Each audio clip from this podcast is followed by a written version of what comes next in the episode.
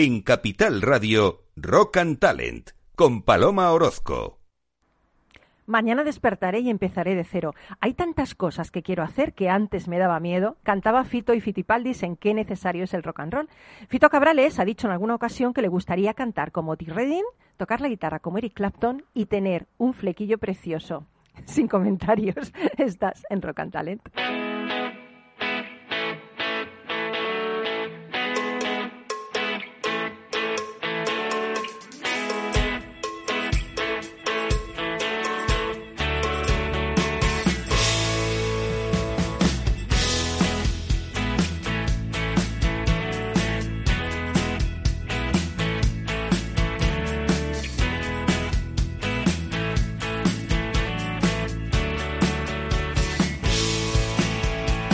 Bienvenido, bienvenida a Rock and Talent, al Rock and Talent. Uy, con la mascarilla que mal se habla, me la voy a quitar. Un lunes más aquí.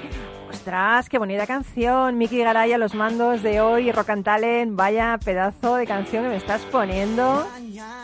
Fito. Bueno, he dicho que Fito quería tener flequillo, pero es que el pobre es calvo, tiene patillas. Oye, hay que conformarse, unos tienen flequillo, otros tienen patillas, otros no tienen nada. Al fin y al cabo, este tiene talento, ¿no? Bueno, pues voy a, he hablado de Fito, pero ahora voy a hablar de Michael Jackson, porque un 30 de noviembre de 1982, Michael Jackson lanza Thriller, el álbum más vendido de la historia, con cerca de 70 millones de copias vendidas en todo el mundo y que le valió 8 Grammys. Madre mía. Además de músico, eh, pues Michael Jackson fue showman, bailarín y productor y además un excelente emprendedor. Él nos dejó lecciones de emprendimiento como que muestra iniciativa y no te conformes. Ten coraje para defender tus ideas y cree y apuesta por ellas. Eh, fíjate, él tuvo que invertir todos sus recursos para poder pagar sus proyectos innovó en el mundo de los videoclips con precisamente thriller. Crea tu propia marca. Y bueno, hay una, una que me encanta que se elige muy bien con quién colaboras. Fíjate, él se asoció con el productor Quincy Jones, una especie de mentor en su carrera.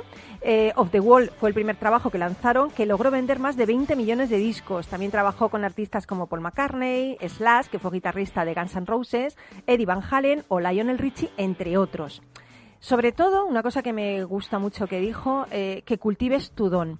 Dijo que para él el mayor pecado era no cultivar ese don y ese don tiene que crecer y, porque el talento es un regalo divino. Bueno, pues, ¿qué vamos a hacer hoy en Rock and Talent? Hoy en Rock and Talent vamos a cultivar el talento de nuestros invitados. Es como si fuera ahí, ponemos una semillita que crece a través de estas ondas y te llega a ti.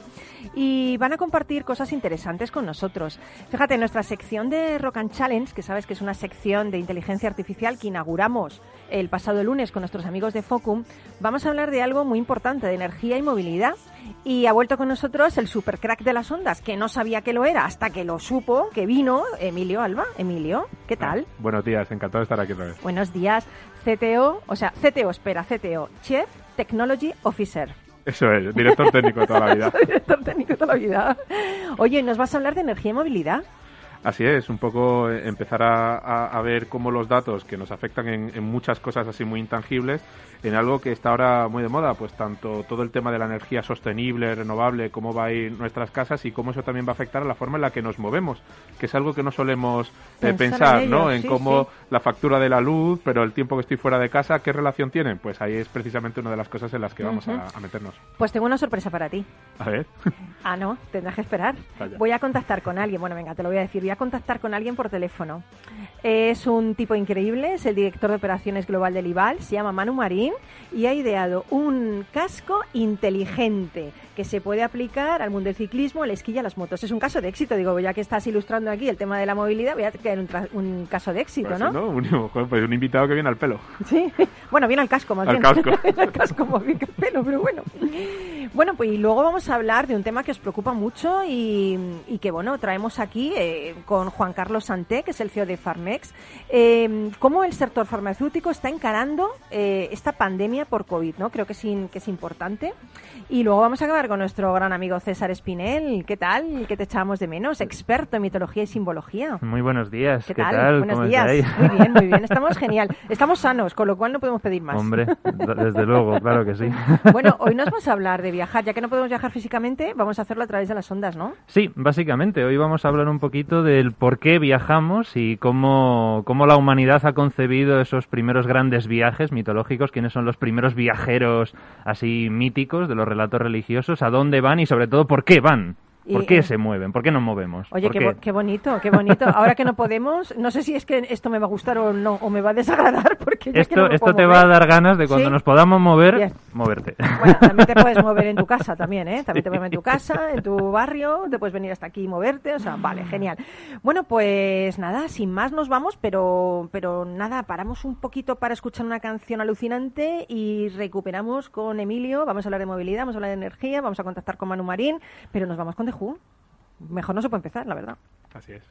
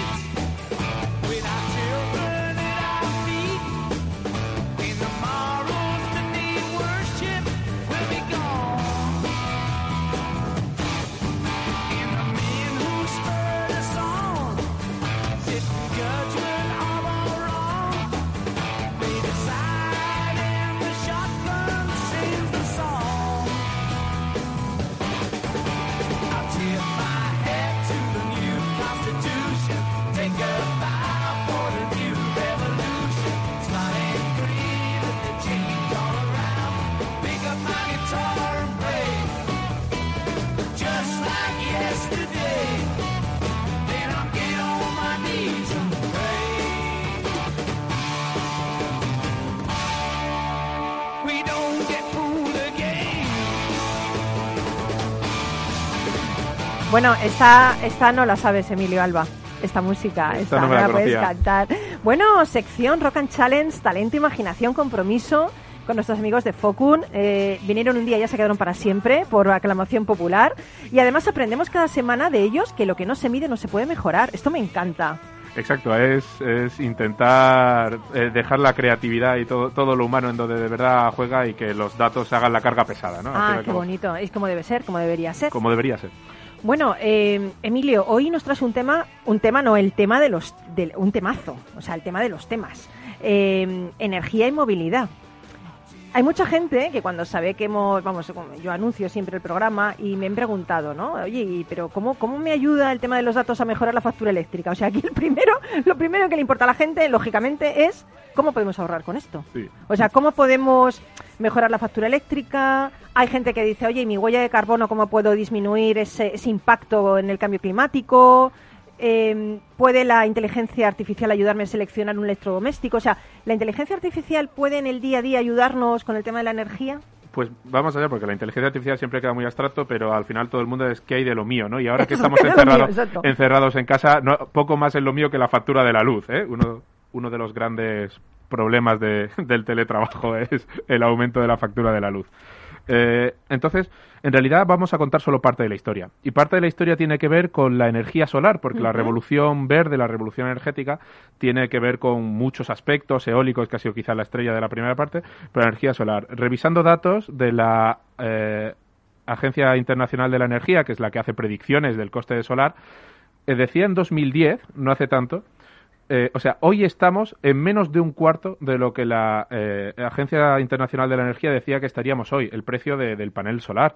Y eh, incluso en 2015, que no hace tanto, ¿verdad? Aunque, nos, aunque se nos haga muy lejos, también predecían más del doble. Es decir, el coste está cayendo mucho más de lo, de lo que esperamos. ¿Y por qué me centro tanto en solar? Porque solar, además en un sitio como España, es la energía que podemos tener en nuestros tejados.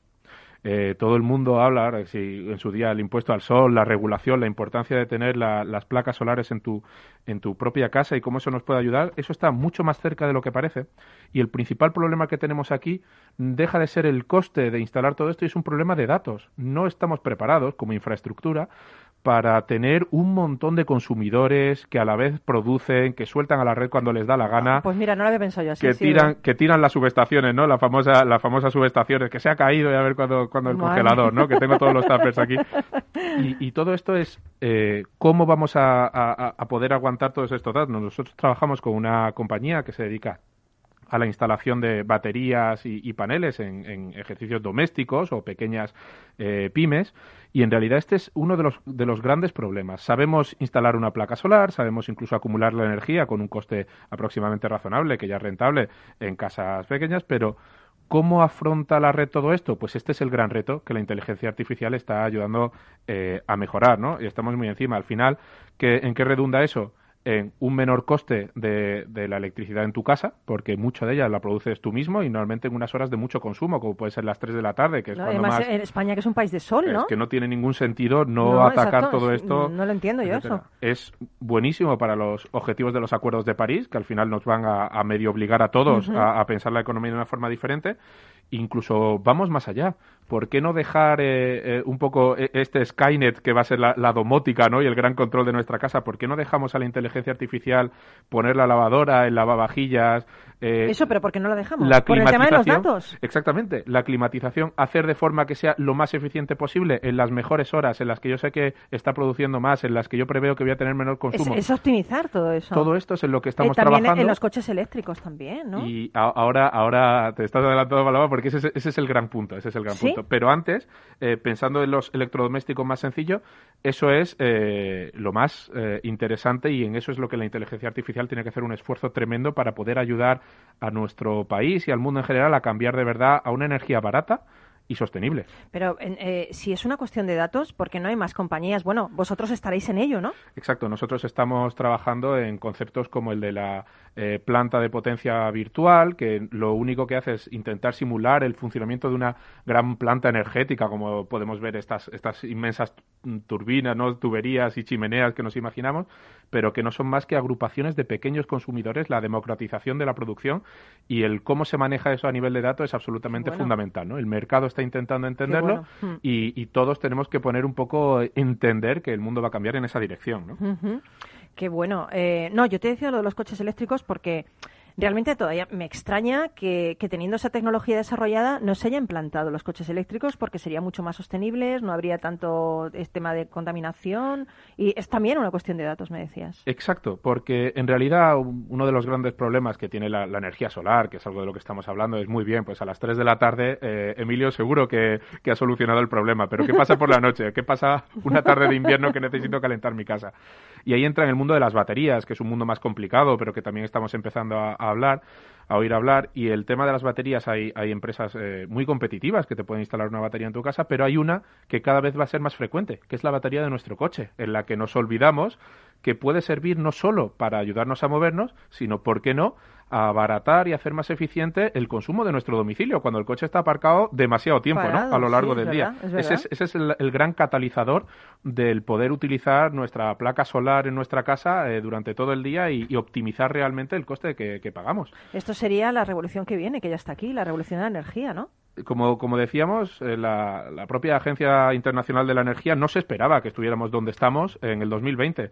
Y estoy convencido que también está fallando las predicciones para 2025. O sea que tenemos que estar muy atentos porque la factura de la luz es algo que ahora con la pandemia nos preocupa a todos. Entonces, vamos a pensar en, en, nuestro coche eléctrico como algo mucho más que, que un factor de, de movilidad. Eh, cuando me voy al, al, supermercado a comprar, cuando voy eh, a trabajar y, y aparco, eh, puedo estar cargando, puedo estar incluso contribuyendo a, la electrificación de la zona y por lo tanto siendo remunerado por esa electricidad, porque a lo mejor lo he cargado en mi casa eh, cuando no tenía otra cosa que hacer con la energía ah, de las placas solares. Va a ser una pieza más que va a unificar mi huella eléctrica, mi huella energética, con lo que yo soy capaz de producir, consumo en casa, cuando me muevo, al final nos van a acabar pagando por hacer la compra. Madre mía, ojalá llegara ese día ya. Pero fíjate, em, el tema de la movilidad, ¿no? Eh, la movilidad sostenible, barata, segura, ecológicamente responsable, parece que está como muy lejos, ¿no? Sin embargo, no está tan lejos. Eh, pues este, este es uno de los puntos que, que estábamos eh, comentando. Hemos hablado del coche eléctrico, que no solo es interesante por todos los problemas de contaminación que ya vemos en las ciudades y toda la exigencia a nivel ecológico, huella de CO2, etcétera, sino que puede ser un factor muy importante desde un punto de vista económico. Pero vayamos más allá de las de la, del coche eléctrico. Pensemos en la bicicleta. Ay, bueno, bueno, calla, calla, calla, que tengo una sorpresa. Que tengo una sorpresa. Te he dicho que iba a entrar Manu Marín por teléfono. Pues ahí le tengo, escuchándonos todo que está. Pues seguro que tiene mucho más que Por yo si que acaso estamos aquí diciendo alguna tontería. Manu Marín, buenos días, ¿qué tal?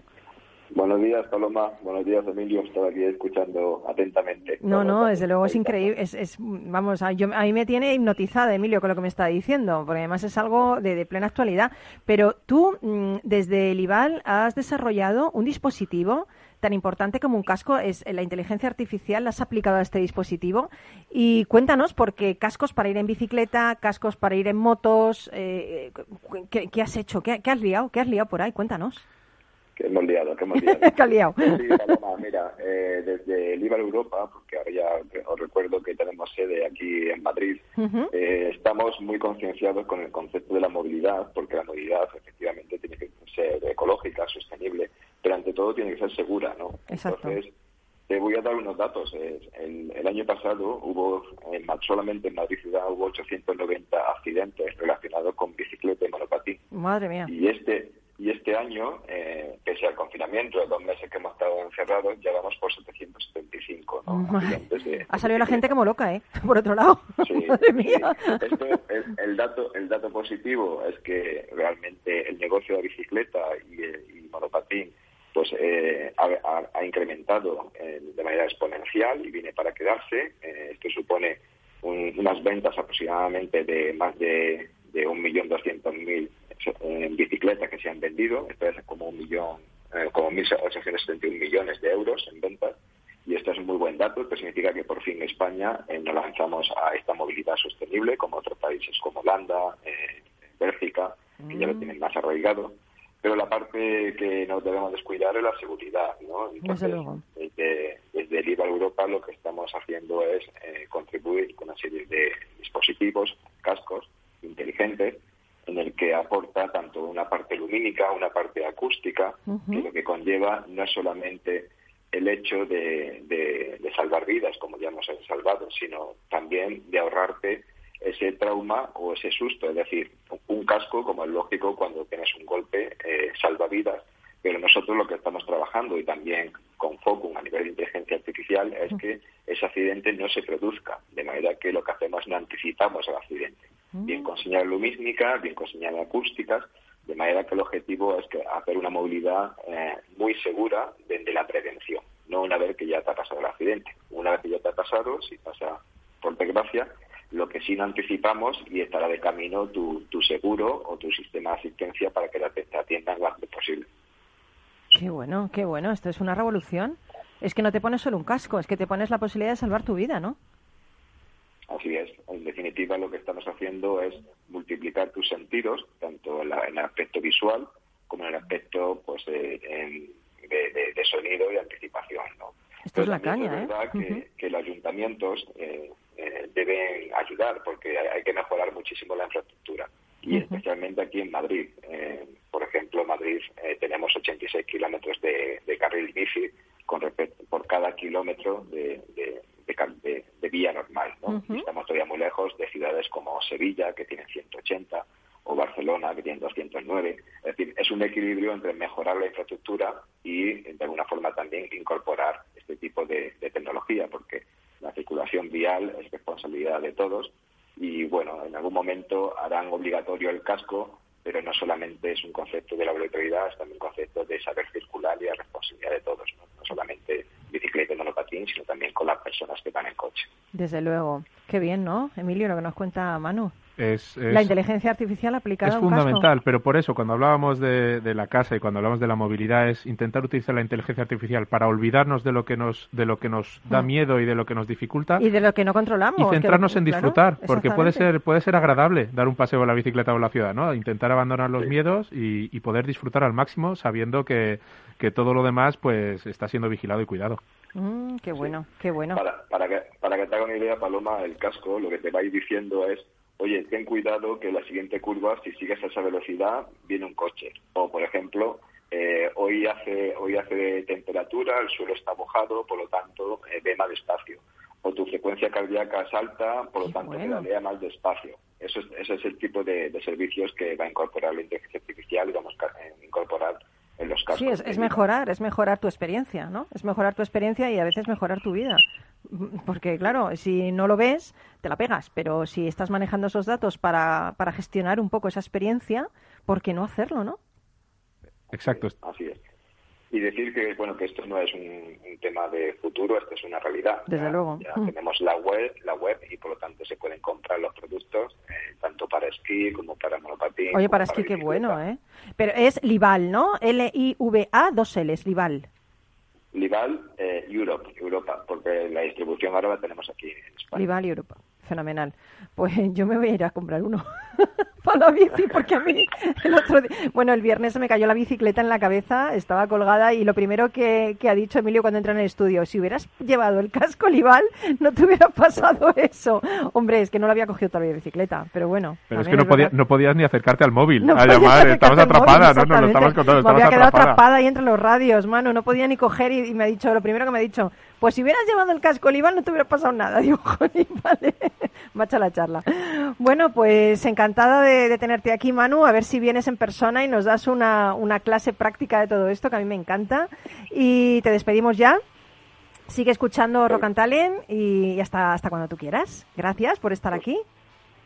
Por supuesto, seguiré escuchándolo y muchas gracias. Y la próxima vez ya os llevo uno allí para que podáis probar en persona. Genial, genial. Bueno, Emilio, tú sigues con nosotros. Por supuesto. Nos hacemos una pausa y ahora enseguida entramos otra vez. Perfecto. Venga, no te vayas, chao. Llega el Black Friday y a Móvil. Durante todo el mes de noviembre podrás encontrar muebles de salón, dormitorios y sofás de gran calidad con descuentos de hasta el 70%. No dejes pasar la oportunidad. Entra en www.menamóvil.es o visítanos en calle Móstoles 99, Fuenlabrada. Si no tuvieras beneficios invirtiendo tu dinero, ¿te cobrarías? Nosotros tampoco.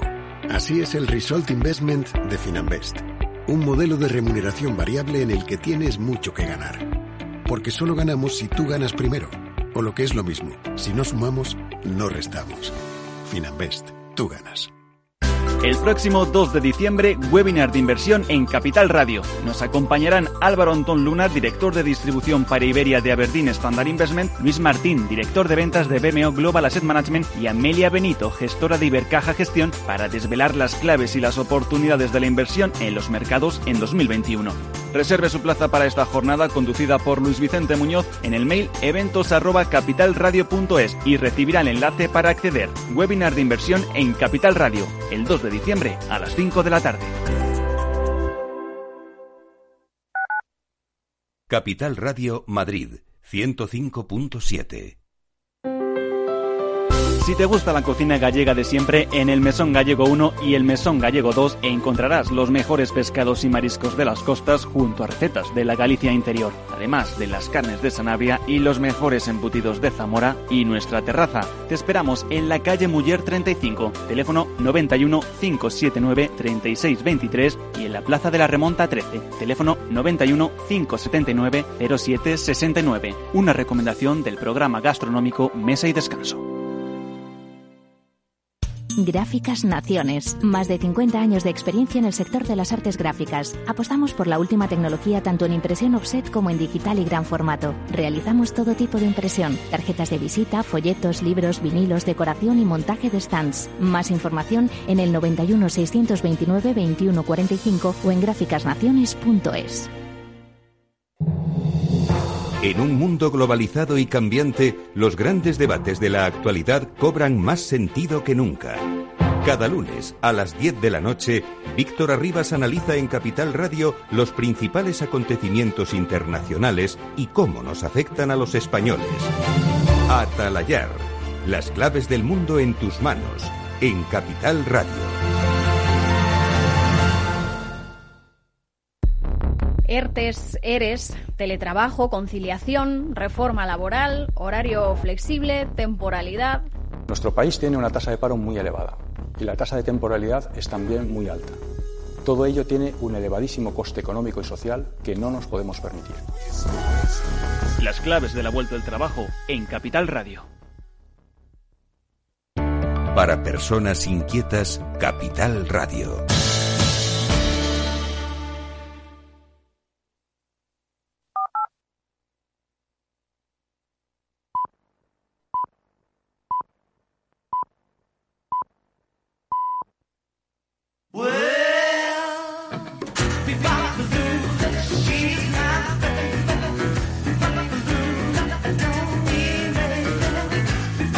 Rock and Talent con Paloma Orozco.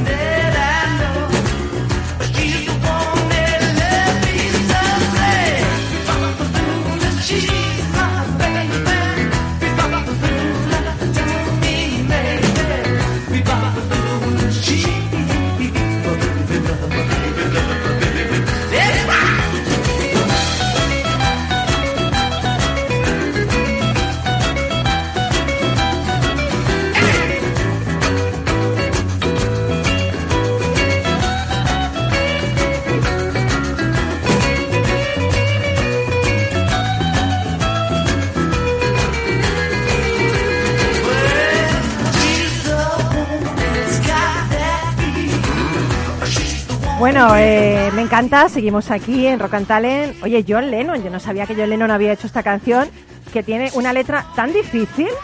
Bi, Bub, Alula. Es una letra dificilísima de, en fin, ¿No, Emilio? ¿Tú la conocías esta canción? Esta sí, esta sí. ¿Ah, sí? ¿No la has cantado esta? Me, he contenido. Pero bueno, cántala, que no pasa nada. Oye, se acaba de incorporar Juan Carlos Santén con nosotros. Juan Carlos, que, que ya ha llegado, qué bien. Sí, sí, sí, sí, ya ha llegado. La verdad es que... Ha llegado para la foto, ¿eh? Para la foto. Tú bien, bien que sabes tú, listo que eres. Yo llego a la foto y punto. Sí, sí. No, iba todo rápido. La... Bueno, genial. Pues Juan Carlos Sante es CEO de Farmex. ¿Es Farmex? Farmex. Farmex un grupo farmacéutico fundado en 2016.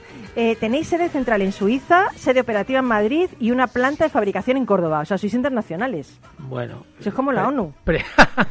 Suiza, Madrid, Córdoba. pretendemos, sobre todo, pues dar servicio a quien lo merece, que son todos los ciudadanos y si puede ser a nivel eh, más eh, global, mejor, ¿no? De hecho, nuestro ADN va muy marcado por, por nuestra presencia internacional. Oye, eh, allí eh, fabricáis de todo, comercializáis de todo, sobre todo productos de nutrición infantil, eh, medicamentos de prescripción, OTC, productos de autocuidado, productos sanitarios, o sea, sois un grupo muy grande. Y yo te agradezco que estés aquí porque mm, me preocupa un poco el tema del sector farmacéutico con este tema ahora que estamos viviendo del COVID, ¿no? ¿Cómo habéis encarado desde este sector farmacéutico esta pandemia que, que la verdad es que os ha puesto mm, bajo el foco de la sociedad en este momento? Eso, bueno, puede ser bueno también, ¿no?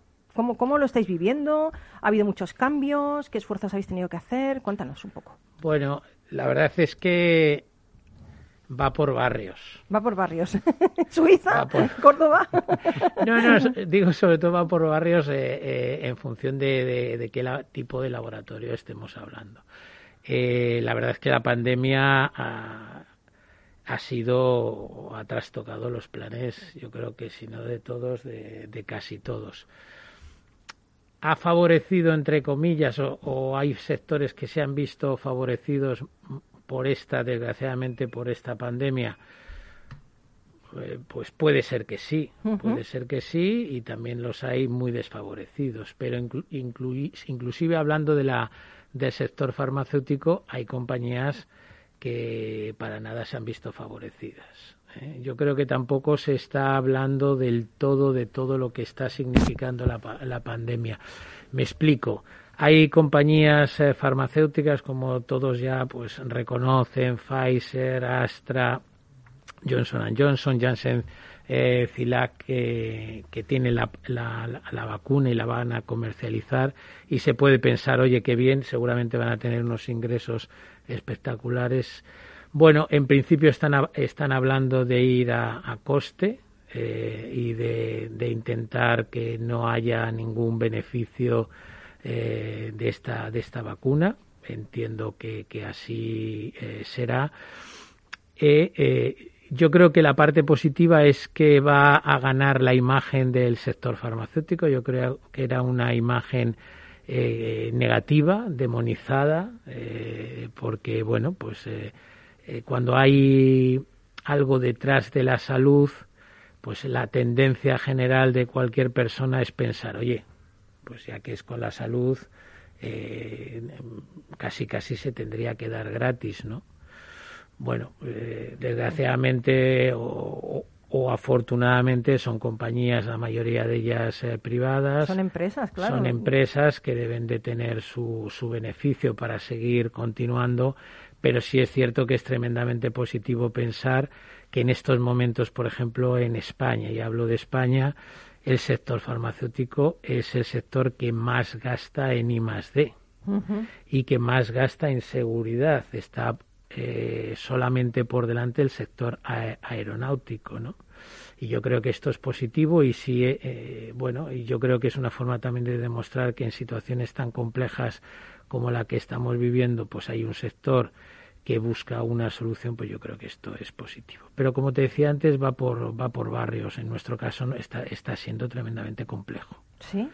Muy complejo y, en, y también en muchísimos casos. En nuestro caso, por ejemplo, dependemos en un 99% de lo que hagamos fuera de España, ¿no? En estos momentos estamos introducidos en África, estamos introducidos en Latinoamérica, fundamentalmente, y eh, durante este año deberíamos de haber tenido registrados nuestros productos eh, para poder eh, venderlos. Bueno, pues la pandemia, desgraciadamente, en algunas agencias del medicamentos, que son las que registran un producto y las que dan el ok para que puedan ser comercializados, han, eh, han generado muchos retrasos. Un parón, claro, me imagino. Entonces, claro, entonces eso que ha conllevado que no tener el registro significa no vender, no tener ingresos y mantener los puestos de trabajo. Y tienes que mantener los puestos de trabajo. La gestión, eh, vamos a decir de forma anglosajona, se dice del cash flow o del flujo de caja, por hablar en castellano,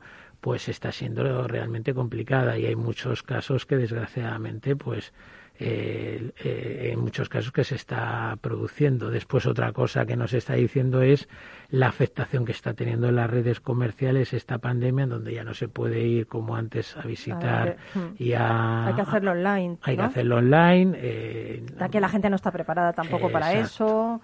Uf, madre mía. Oye, ahora has hablado, eh, Juan Carlos, del tema de las vacunas. Eh, yo creo que vivimos unos días de mucha confusión. Em, eh, hay gente que dice no cree en la vacuna, otro dice que cree en la vacuna, otro que... ¿Qué opinas tú al respecto? ¿Cómo lo ves tú este tema? A ver, esto es una opinión personal. Sí, ¿eh? arrójanos un poco de luz, porque Ojalá. madre mía. Hablo como Juan Carlos Sante, ¿no? personalmente.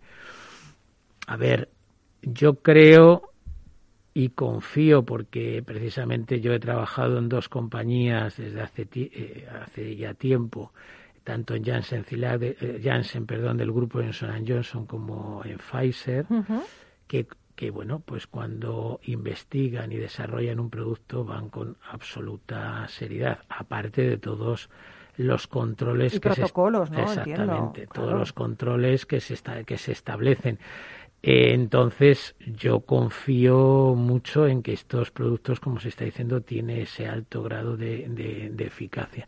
Es verdad que estamos ante un hito de aprobar y de tener un medicamento, en este caso una vacuna, con casi año y medio, dos años de antelación. Porque, claro, y eso es un hito. ¿eh? Total, totalmente, vamos. Ahora, eh, tú, yo me la pondría así claramente. Hombre, que la alternativa, que la alternativa es horrible. Claro. La alternativa es, eh, si, fíjate, si te... O sea, yo, yo, yo, efectivamente, yo me la pondría, sí. Eh, es verdad que hay personas que dicen, bueno, yo esperaría por lo menos a ver si se lo ponen 4.000, 5.000. Bueno, es que hay gente que hasta, hasta bromea, ¿eh? dice que se lo pongan los políticos primero. Sí. gente que bromea y todo. Pero bueno, fijaros, hay, hay ha habido casos interesantes que por eh, algún efecto secundario que, ojo, puede o no ser atribuido a la vacuna, se ha paralizado el ensayo. Y después hasta que no se ha analizado no se ha Es vuelto. una seguridad eso. Entonces, lo que decía antes, además de la, de, de los de la empresa aeronáutica, la industria farmacéutica, lo que está claro es que no va a poner encima de la mesa o, o en, o en, eh, en este caso no, no tienen por qué ser pacientes en la población general ningún medicamento que pueda tener un efecto adverso. Estamos diciendo que no va a existir ningún efecto adverso, yo no me atrevo. Siempre pueden existir en un porcentaje mínimo, pero siempre pueden existir. Entonces yo confío, yo me pondré eh, la, la- la vacuna, yo creo que hay que ponérsela. Eh, contra los que están contra la vacuna, yo creo que hay que ver, por ejemplo, ayer salía en, televi- en televisión personas que, sufri- que han sufrido de, de la polio, que producen bastantes eh, problemas, u otros, eh, como ha habido con el tema del sarampión, etcétera, etcétera, que debido a la, a la, a la no vacunación se están generando nuevos brotes. Yo creo que es una alternativa que está ahí, que, que hay que aprovecharla y que, que hay que seguir a- adelante. Oye, por último me gustaría preguntarte por los retos de la industria farmacéutica y por los vuestros en concreto, ¿no? Porque dentro de, bueno, hay un horizonte, de no sé en cuántos años, en el 2030, 2040, la sociedad va a envejecer mucho. O se os van a presentar muchos cambios, ¿no? Va a ser una sociedad un poquito más... Vamos a ser un poquito más mayores. Afortunadamente, pues si no, la alternativa vuelve a insistir en Sí, morirnos. sí. Pero cada vez la población envejece más. Supongo que eso es un reto también para una industria farmacéutica. Sí, me alegra mucho además que, que, que lo, que, eh, que lo preguntes No, y que que, hagas esta ya, reflexión. No, que te lo pregunto ya por cosa personal mía, que yo cada vez voy envejeci bueno, envejeciendo, no voy madurando. Eh, yo sí, eso. Vamos a intentar aquí Yo poner acabo, las cosas en su sitio. yo acabo de cumplir 40 y 19 años, o sea que 40 y 19 años, ¿sí? Pues yo no te digo cuántos. entonces la experiencia, digo, cada vez tenemos más experiencia y así yo creo que hay que tomárselo. Pero me alegra, me alegra esta reflexión porque y de hecho nosotros estamos muy involucrados a través de la fundación. Pues, Lógicamente y desgraciadamente estamos ante esta pandemia, pero no estamos hablando de otra, no sé si denominarla, no sé si epidemia, pandemia, eh, pero de una ola que va a ser eh, eh, compleja de, de asumir y es se dice y es cierto que en el año 2040 España va a ser, si no será, la el país con una población más longeva, ¿vale? Y esto, pues inicialmente te, te, te alegra, te, te pone feliz porque dices, bueno, Vamos a vivir en fin, a lo mejor todavía se nos extiende, ¿no? Y eso está muy bien. Pero claro, el question mark o la pregunta que ponemos encima de la mesa es cómo se va a llegar. ¿Eh? Claro, ese es el tema. Ese es el tema. Es decir, Sí. Fijaros que en el año 2040 eh, seguramente no, no serán exactamente las cifras, pero creo recordar que estábamos hablando que en España habría 100, 200 o 300 mil personas por encima de los 100 años. Madre mía. Pero claro, ¿quién cuida a esas personas? Los que tengan 70, 75 años. No, si aquí no nos vamos a poder jubilar ni con 80 años, ya te digo. Entonces, Carlos. fijaros, eh, pero además el problema que tenemos es que la población se está envejeciendo más, cada vez hay más, más, eh, eh, va a vivir más y cómo va a afectar esto al sector sanitario. ¿Va a ser sostenible o no va a ser sosten- sostenible Ahí el sistema nacional de salud? Y con cuatro números que hay gente eh, que lo que lo sabe, no va a ser sostenible. ¿Sabes por qué miro a Emilio? Porque Emilio mm, eh, trabaja en Focum, es una empresa que, que lo- bueno, él siempre dice que lo que no se mide no se puede mejorar. Exacto. Entonces, como es el tema de los datos, cómo es la inteligencia que podría ayudarnos a, a este mundo, ponerlo un poco en orden también, ¿no? Sí, O sea, yo o- creo que os ponéis, por- tenéis que poner los dos, Juan Carlos y Exacto. Emilio. a o alarmarnos más, ¿no? Según, según veamos la, la sostenibilidad. Pero precisamente, bueno, la, la industria farmacéutica está centrada mucho en esos retos, ¿no? De, de dar calidad a los años, ¿no? Dar vida a los años. Totalmente de acuerdo. Ahora, tenemos que, eh, bajo esa reflexión, lo primero que tenemos que hacer es qué vamos a hacer ahora. Yo, por ejemplo, la Fundación Smart Healthy Citizen, eh, que está promocionada o patrocinada por, por Farmex, ¿qué es lo que hemos determinado? Empezar a actuar sobre la población infantil. Ya. Claro, claro. Y generar hábitos saludables ya. Y de hecho hay un programa precioso eh, del doctor, eh, del cardiólogo que está en Estados Unidos. Eh, mm, bueno, me vendrá otra Bueno, del cardiólogo que está en Estados Unidos. Sí, sí, es, un, es un cardiólogo catalán que está en Estados Unidos. Fuster, puede ser. Fuster, Valentín, gracias. Emilio, hijo mío, que tú Valentín sabes, Fuster. Emilio, que tú sabes de todo, de, Dios mío, esto ya me dejas loca, ¿eh? Que, que, tiene, que tiene un proyecto piloto. Y entonces se está actuando precisamente sobre la población infantil, generar hábitos saludables, y nosotros a través ahora del Smart Healthy Citizen at Home, precisamente lo que se está trabajando es con familias que tienen niños pequeños para que padres e hijos, que es muy importante, generen hábitos de comida saludable, de salir a pasear, etcétera, etcétera. Tenemos que actuar ahí porque esos niños serán los que vayan a cuidarnos a nosotros. Si ellos llegan bien, gastarán menos en el Sistema Nacional de Salud, lo podrán utilizar realmente quien lo utilizan y además contribuirán a una población mucho más sana. Oye, qué bueno, qué bien habla, ¿eh, Juan Carlos? Eh, ha merecido tiempo, la, ha merecido la espera, ¿eh? De esperarle, ¿eh? Gracias. bueno, nos, nos vamos con, con una canción. Eh, a mí me encanta Bruce Springsteen. A ti también, ¿verdad, César? Bruce Springsteen, local giro.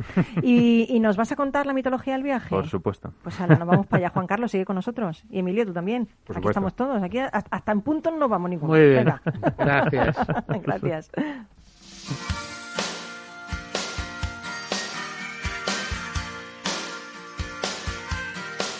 I was driving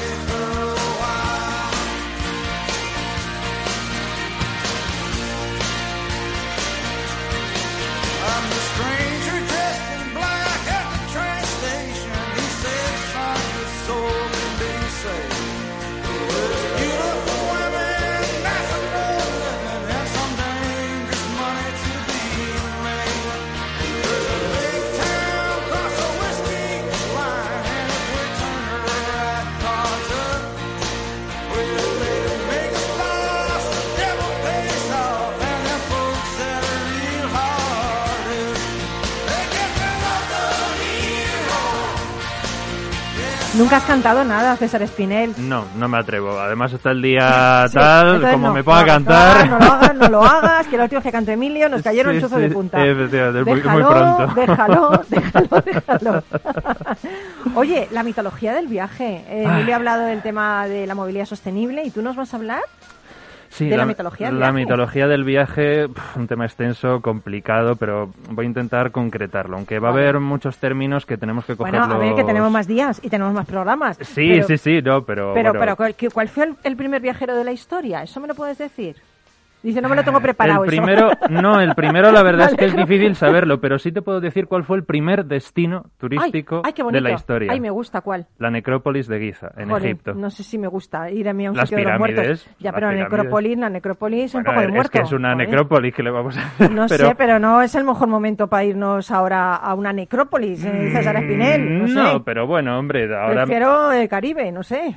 Otro día, si quieres, hablamos Vale. de las pirámides y cuánto tienen de necrópolis y cuánto no, porque las Vale. pirámides en realidad son casi más como las catedrales nuestras europeas que como una Venga, más- tumba o un venga, panteón. Venga, que me has convencido, vámonos para allá. Vale. Si yo soy fácil de convencer, pues no donde sea. Sí, eso eh, estaban eh, las pirámides. Luego, por ejemplo, también eh, la- las ruinas de la antigua ciudad de Troya. En el mundo antiguo era como visitar actualmente Jerusalén, ¿no? Que para muchísima gente es el viaje de su vida, ir allí porque la Ilíada y la Odisea eran como la Biblia en la antigüedad clásica. Y entonces nace en el ser humano la idea del viaje y del traslado como sobre todo un afán de conocimiento. No solamente de conocer su propia historia y por lo tanto saber de dónde viene, sino también de una manera de encontrarse consigo mismo en un escenario completamente diferente. Qué bonito. Entonces se habla de la idea de viajar, desde luego, fuera, pero también de viajar dentro. O sea, cuando se viaja es hacer las dos cosas, porque tú no eres tú en un sitio como en el otro. O sea, se, se Sí, remiten sí, aspectos distintos. Entonces, eh, la mitología ha ahondado muchísimo. De hecho, hay todo un concepto que es el viaje del héroe, ¿no? Mm, Famosísimo. Joseph Campbell, qué bonito. Efectivamente, del que hemos hablado en alguna vez en, este, en este programa, que es verdad que sigue una especie de diseño en el que el héroe, entendido héroe o heroína como cada ser humano, eso es lo importante, o sea, dices que el, el héroe hace cosas extraordinarias, claro, como el ser humano enfrentándose a algo Oh, con lo que nunca se ha Oh, enfrentado. claro, sí, exactamente. Como por ejemplo la pandemia. Entonces, vivimos eh, constantemente en tiempos heroicos. Entonces, eh, es muy curioso porque hay, hay, grandes ejemplos, hay grandes héroes de viajeros. Y la mayoría de ellos están buscando siempre algo que tiene que ver con la inmortalidad. Tenemos el primer relato mítico que se nos ha conservado escrito de la historia, es, es la epopeya de Gilgamesh. Gilgamesh es un hombre que viaja porque tiene miedo a morir. Sea, pensad que Gilgamesh es un hombre que lo tiene absolutamente todo. O sea, es rey de la ciudad más poderosa del mundo, es hijo de una diosa, por lo tanto, mm, también esa parte de semidios, pero cuando su mejor amigo muere, de repente todo eso no le sirve de nada. O sea, todo lo que tiene, todo lo que es, todo aquello sobre lo que ha construido su Lo entiendo, identidad, ¿eh? Lo entiendo. Efectivamente, o sea, Mm. es, el, es, el, es, es la- es el primer conocimiento que tenemos como seres humanos, la, la- la inevitabilidad de la muerte y el ver que todo lo que nos rodea en realidad no vale nada. Y a Gilgamesh, que lo tiene todo, le entra un miedo tan horrible que dice, yo no puedo pasar por esto. Y entonces viaja a los confines del mundo para encontrar la inmortalidad, para ser inmortal. Obviamente fracasará en su viaje, pero curiosamente ese viaje le lleva a ser inmortal porque a día de hoy sabemos quién es Gilgamesh, se sigue estudiando su epopeya, seguimos hablando de él, que al final es lo que intentan transmitir los relatos míticos. No, no es siempre el, el- el morir antes de morir para vivir eternamente. ¿no? Es esta idea de deja de ser quien eres, abandona lo que tienes detrás, construye algo que realmente permanezca y que cuando tú ya no estés, todas las generaciones sucesivas puedan recordar. ¿no? Esa era la Qué idea de la inmortalidad en el mundo antiguo.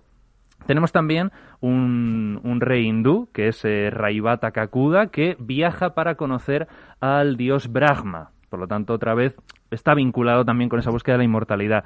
Tenemos al famoso Aquiles. Aquiles viaja a una guerra, pero es también un viaje. Y fijaos lo que, lo que le dicen. Dice, puedes quedarte aquí donde estás y como estás viviendo tranquilamente con tu madre y vivir una vida larga y feliz, o puedes ir a la guerra, vas a morir, porque todos sabemos que vas a morir, porque hay una profecía al respecto, pero vivirás para siempre. Y Aquiles elige ir allí para vivir para siempre. Pues lo entiendo también. Lo Claro. entiendo también, la inmortalidad. Qué bonito. Mira, ya lo tienes todo hecho. O sea, ya no tienes que ganártela todos los días, que es un... es un- Efe- efectivamente, o sea, todo eso busca eso. Pero claro, todo esto son viajes de ida, pero también hay viajes de vuelta. El viaje de vuelta es tan importante como el de ida. Grandes héroes que viajan de vuelta, Odiseo. ¿Mm? Odisea, ¿Ulises? Que, Ulises, que es el único que quiere regresar a casa, ese es su gran viaje. Bueno, le estaba volver- esperando a Penélope también, ¿eh? Hay que entenderlo. Penélope, Telémaco, su reino, claro, o sea, allí Su era- perro, su perro. Su perro, efectivamente, allí lo tenía todo y es donde quiere regresar. El pueblo de Israel cuando sale de Egipto viaja de regreso a la tierra prometida, también cuando Abraham, etcétera, había establecido allí, sus descendientes estaban allí, tenían que regresar y toda la tradición abrámica de la que somos hijos, seamos conscientes o no, el objetivo último es regresar al Edén, a ese estado paradisíaco donde el nivel de coexistencia con lo trascendente, con lo absoluto, con aquello que trasciende tiempo, espacio, culturas, etcétera, es perenne. Por eso la explicación de que Dios se paseaba por el jardín y Adán y Eva hablaban con él y tal, porque lo divino y lo humano estaban en un mismo nivel de realidad. En el momento en el que olvidamos eso, se produce la caída, porque nos situamos por debajo de lo divino, de lo trascendente, de lo Bueno, absoluto. Yo, yo seguiría escuchándote hasta, hasta mañana directamente. yo quiero hacer un especial, una mesa redonda, donde invitemos a César y hablemos de cosas que no tengamos mm, el tiempo así tan, tan con tanta premura, porque la verdad es que aprendo un montón de él, ¿eh? Tengo muy cuidado- mucho cuidado que a mí como me descuerda... en el tiempo. La pila Duracell tiene César Espinel. Bueno, no- nos quedan nada, tres minutos para irnos. Pero vamos a poner una canción súper bonita. Es una canción que a mí me gusta especialmente de Dennis Wilson. Se llama The River Song. Eh, Dennis Wilson, ¿saben quién era? El batería de los Beach Boys. y pocos años antes de fallecer publi- publicó un disco en solitario que incluye esta canción. Seguro que esta no la conoces porque tú no eres de esta generación, No. eres muy joven. Hmm. Qué bonito esto, decir esto. en este momento. Yo tampoco, yo tampoco. Eres eterna, ya Juan te le- Carlos tampoco, yo soy eterna. yo soy. Generación eterna soy yo. Claro. Lo tengo claro ya, ¿verdad? Bueno, vamos con, eh, con este final para ti y, y gracias, César, eh, siempre. Nada, gracias por a tu ti, sapiencia y por tu humildad. Gracias bueno, a vosotros. Pues nada, Miki, vámonos. Pínchame al, al Denny Winston esto y a ver qué nos cuenta del río.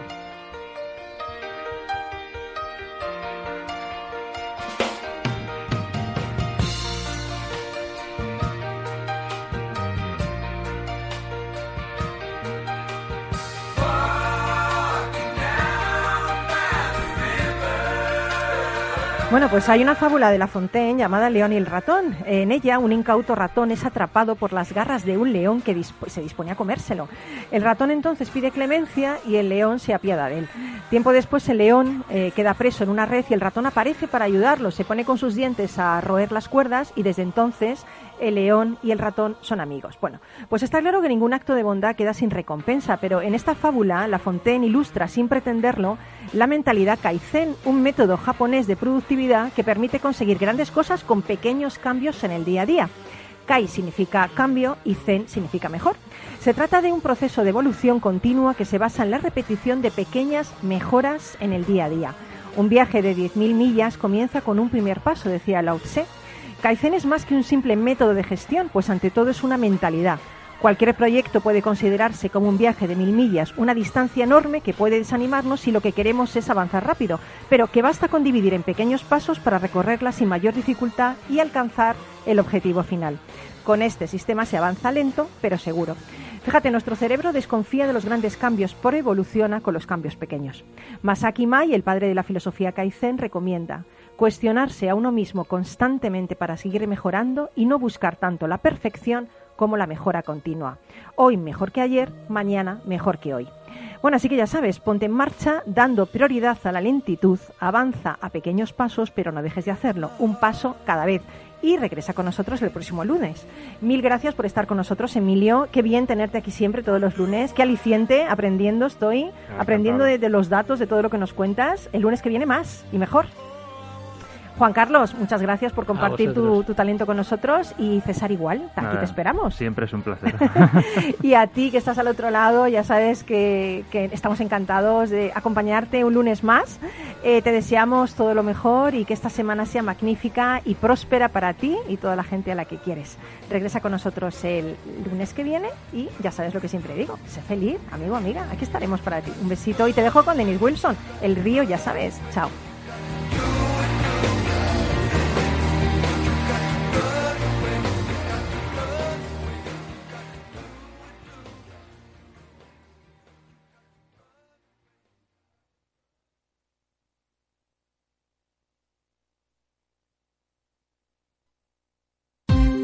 Ya no estamos en la era de la información, estamos en la era de la gestión de los datos y de la inteligencia artificial. El tratamiento inteligente de estos datos proporciona un valor enorme a las empresas en sus procesos de negocio. En Piper Lab ayudamos a nuestros clientes a tomar decisiones de negocio basadas en datos. Escúchanos todos los lunes a las 10 y media de la mañana en el espacio de Big Data de Capital, la Bolsa y la Vida. Tu radio en Madrid 105.7, Capital Radio. Memorízalo en tu coche. Somos Mazapanes Barroso. En nuestra empresa elaboramos productos con ingredientes seleccionados siguiendo una tradición artesana transmitida de generación en generación desde hace más de un siglo. Te llevamos el auténtico mazapán artesano de Toledo a tu casa. Nos esperan fechas muy especiales en las que no puede faltar en tu mesa. Compra tus dulces favoritos en nuestra tienda online www.mazapanesbarroso.com o llamando al teléfono 92 535 3149. Disfruta del auténtico mazapán con Mazapanes Barroso, maestros artesanos tradición y calidad desde 1890. Disfruta de la mejor cocina gallega en Montes de Galicia. Todo un clásico moderno en el barrio de Salamanca. Disfruta de la variada dieta atlántica, de las mejores carnes y pescados tratados con respeto y transparencia y regados con una de las mejores bodegas de la zona. En grupo, en familia o en pareja, Montes de Galicia te ofrece el espacio perfecto en cada ocasión. Capital Radio. Aportamos valor. ¿Cuál es el plazo de vigencia del aval línea ICO COVID-19? El plazo del aval emitido coincidirá con el plazo de la operación hasta un máximo de cinco años.